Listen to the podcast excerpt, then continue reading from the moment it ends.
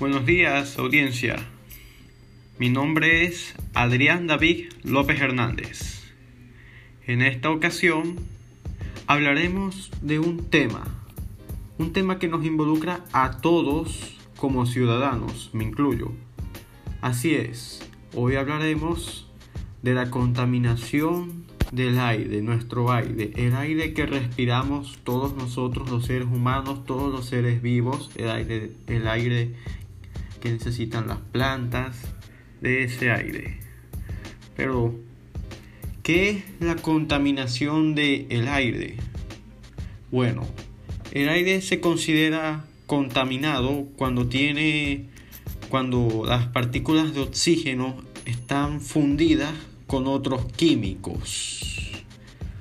Estos químicos provienen de fuentes contaminantes, es decir, la palabra contaminación del aire se refiere a las partículas de químicos que se combinan con el aire.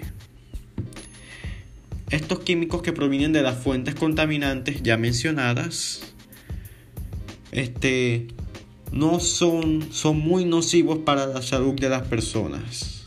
Pero ¿cuáles son las fuentes contaminantes?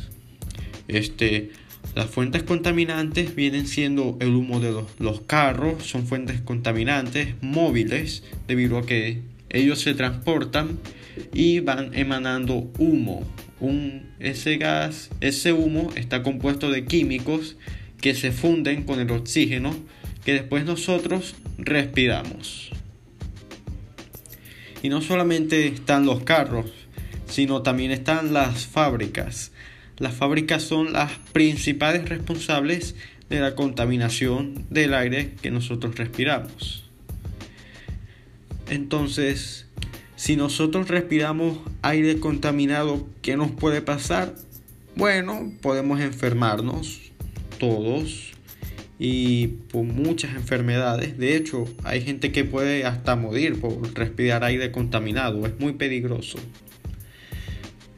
Entonces, ¿qué podemos hacer para disminuirlo, para evitar este, respirar aire contaminado?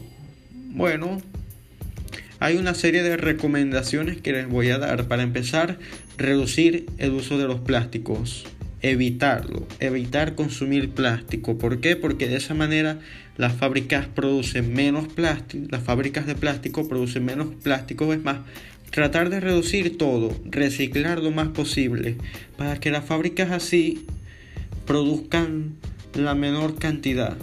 Si consumimos menos, ellos van a producir menos. También una muy buena recomendación sería cuidar el agua y utilizar el transporte público. En caso de que sea muy necesario, bueno, utilizar cada uno el transporte privado, pero en general tratar de usar el transporte público. Eso es para reducir el humo que desprenden los carros, ¿no? Es más fácil varias personas en un mismo auto, en un mismo transporte.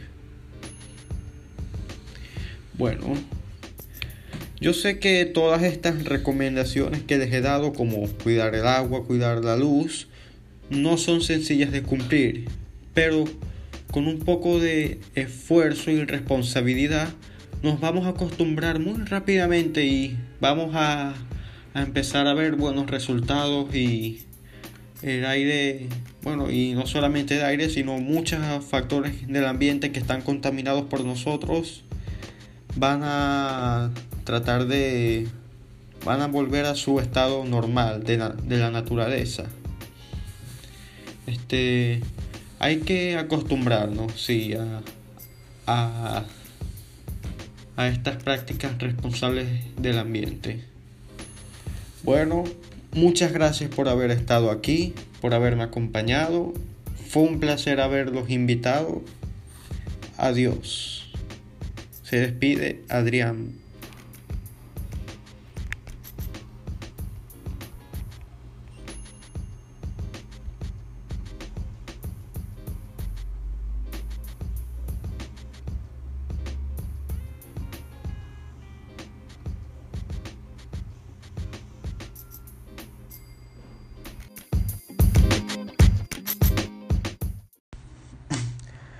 Buenos días, querida audiencia. Mi nombre es Adrián David López Hernández del cuarto B y hoy vamos a hablar sobre el plan de reducción del plástico. Reduzcamos el plástico porque así evitaremos enfermedades generadas por la contaminación del, del mar. Cuidaremos también la vida marina, a todos los peces y animales que habiten en el mar. Nos protegeremos de las toxinas desprendidas por el plástico cuando éste entra en efecto de desintegración por la erosión. Nosotros respiramos las micropartículas que el plástico desprende. También podremos mejorar la calidad de vida de los alimentos provenientes del mar, ya que un mar contaminado de plástico es un mar con animales contaminados, animales que después nosotros consumimos. Y tendremos una ciudad más limpia, parques más limpios, una vida más limpia. También vamos a reducir el riesgo de muerte por enfermedades respiratorias, ya que muchas personas nacen con enfermedades crónicas respiratorias que pueden empeorar por culpa de la contaminación del plástico. Para hacer todo esto es necesario tirar la basura en el tacho correspondiente. Recordemos que hay varios tachos de basura y cada uno es para tirar un tipo de basura en común. También hay que disminuir el uso del plástico, solamente usarlo cuando sea necesario. Y no tirar basura en la calle. Cuando estemos caminando por la calle y necesitamos tirar algo, lo guardamos en nuestro bolsillo hasta localizar un tacho de basura. Esa es mi presentación. Muchas gracias por su atención.